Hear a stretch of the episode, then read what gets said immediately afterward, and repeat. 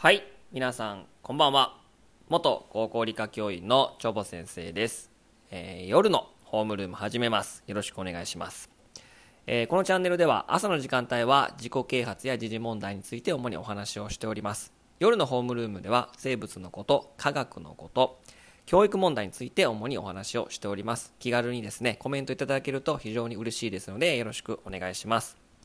えー今日の夜のホームルームは、えー5月10日から16日が愛鳥週間ということでですね、え野鳥の保護を推進し野鳥を大切にする気持ちを広めるために設けられましたこの愛鳥週間の今日は6日目ということで、えーまあ1日目からですねずっと鳥のさえずり、ね、さえずりはですね、えーまあ主にオスが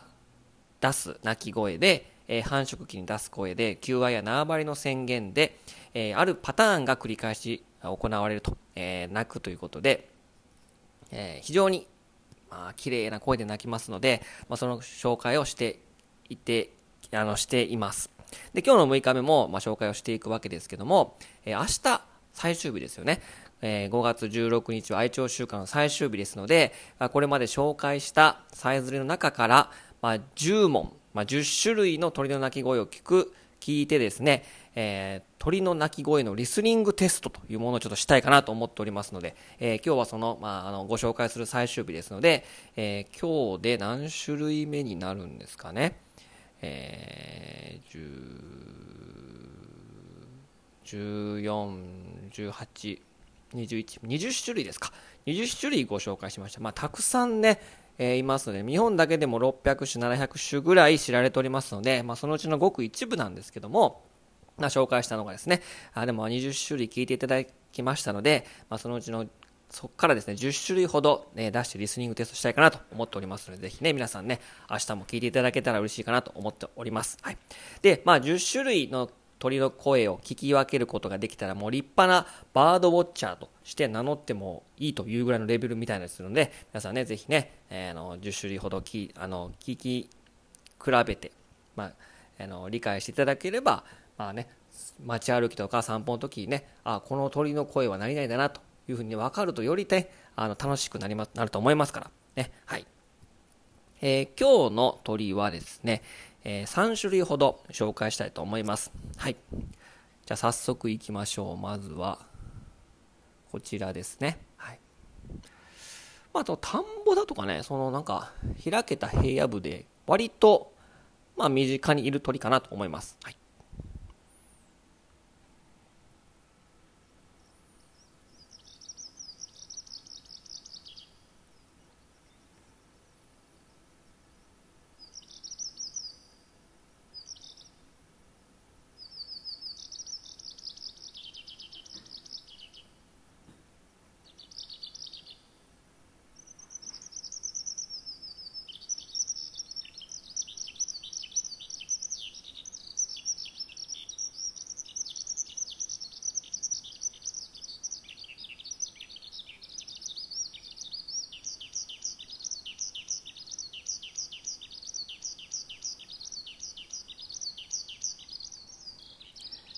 えーこの鳥はですね、ヒバリと言います。ヒバリ。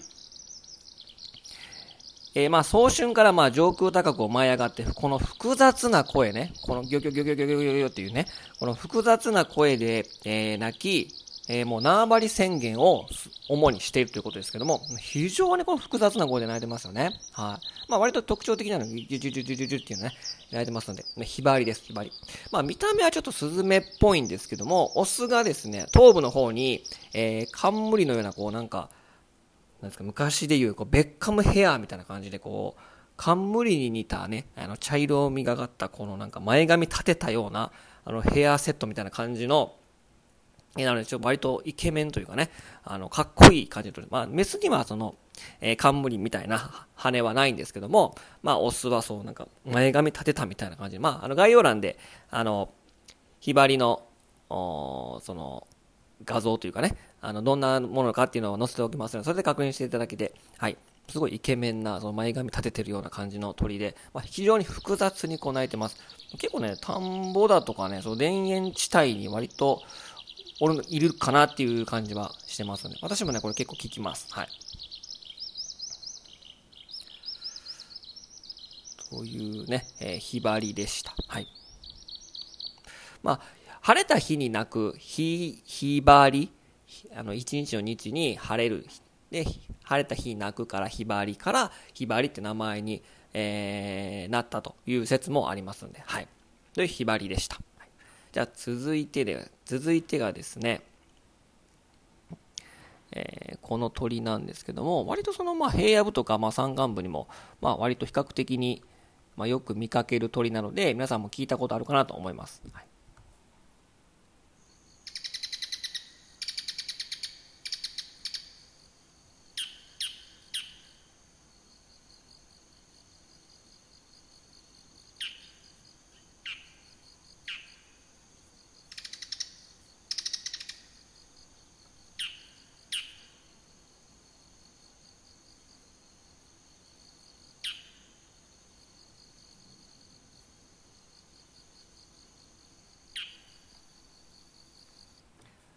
はい、聞いていただきました。えー、これがですね、モズです。モズ。はい。でもね、まあ、あの、大きさ的にはスズメと似てますので、はい。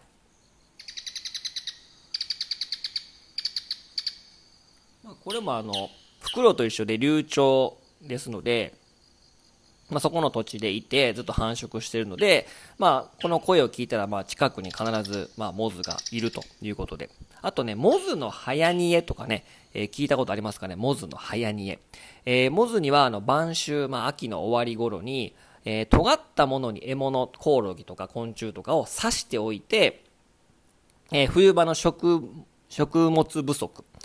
のためにですね、まあ、要は貯蔵しておくというかね、あの冬場の食物不足のために備えて、えー、こう、昆虫を刺して残しておくっていうことをします。まあ、冬に食べるんですけども、なので、ま、残酷な、残忍な子供がいたずらしたわけじゃなくて、あの、モズの仕業かもしれません。だから、尖ったものに刺さっている昆虫が見かけたら、まあ、それは、あの、非常食として残してますので、まあ、モズの早煮えというふうに呼びます。はい。で、モズの、まあ、名前の由来というか、なぜモズという名前についたか、なったかというとですね、えー、まあ、モズって漢字で書くとですね、100に下、あの、数字の100に、えー、下と書きます。下。あの、ベロですね、ベロ。はい。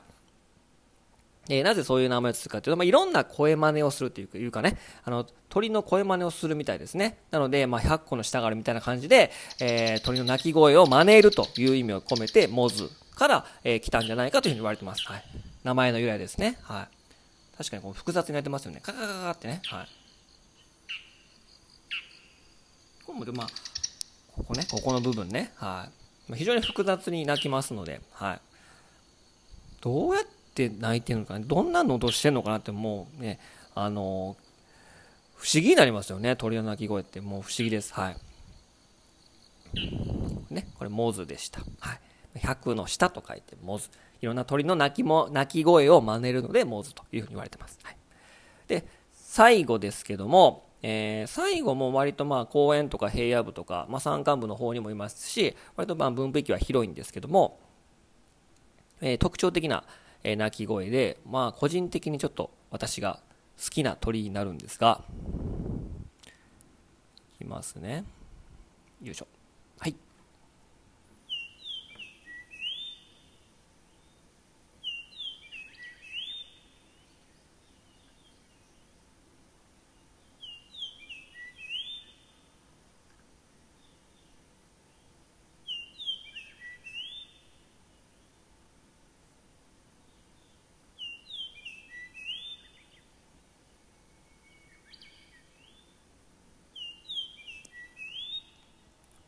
はい、このキーキー強行キーっていうね、えー、鳥なんですけども、非常に綺麗な声で鳴きますよね。はい。えー、これがイカルという鳥です。イカル。はい、イカル。アトリカと呼ばれる仲間なんですけども、まあ、非常にちょっとずんぐりむっくりした体型でですね、で、このイカル、くちばしがもう黄色で、で、やや大きめで、本当にずんぐりむっくりしてる鳥で、まあ、見た目もなんかちょっと可愛いし、で、この鳴き声ね、ピーキーキー強行キーと鳴くので非常に特徴的であると。はい。えほぼ全国の平地から山地の林、市街地の公園など群れで見かけることが多いと。ので、えー、まあ、聞いたことがあるね、方も多いのかなっていう感じはしてるんですけども、はい。えー、地上でモミジ類とかエノキとかムクノキの種子を食べている姿を見かけることが多いので、えー、まあ、ずんぐりむっくりした鳥で、えー、頭部のそのくちばしの色が黄色。これはちょっとね、あの、非常に目立ちますので、ね、もう、この鳴き声がね、なんかね、不思議な感じで私好きなんですね。はい。で、このキーキー強行キーが、なんかイーカールっていう風に聞こえると。ね。みたいなので、まあ、イカールという名前がついたという風の由来ね。この鳴き声がイカールって言ってるように聞こえるので、イカールという風に名前がついたという風に言われが、言わ、あの、言われが言われております。はい。ということで、はい。ということで、えー、今日ご紹介したのは、えー、ヒバリ、モズ、イカルという3種でした。はい。で、これまでにですね、おさらいしますけども、えー、1日目がウグイスキジバとカッコ、えーにえー、2日目が仙台虫食いホウジロコジュケ、3日目が赤原メジロホトドギスカッコ、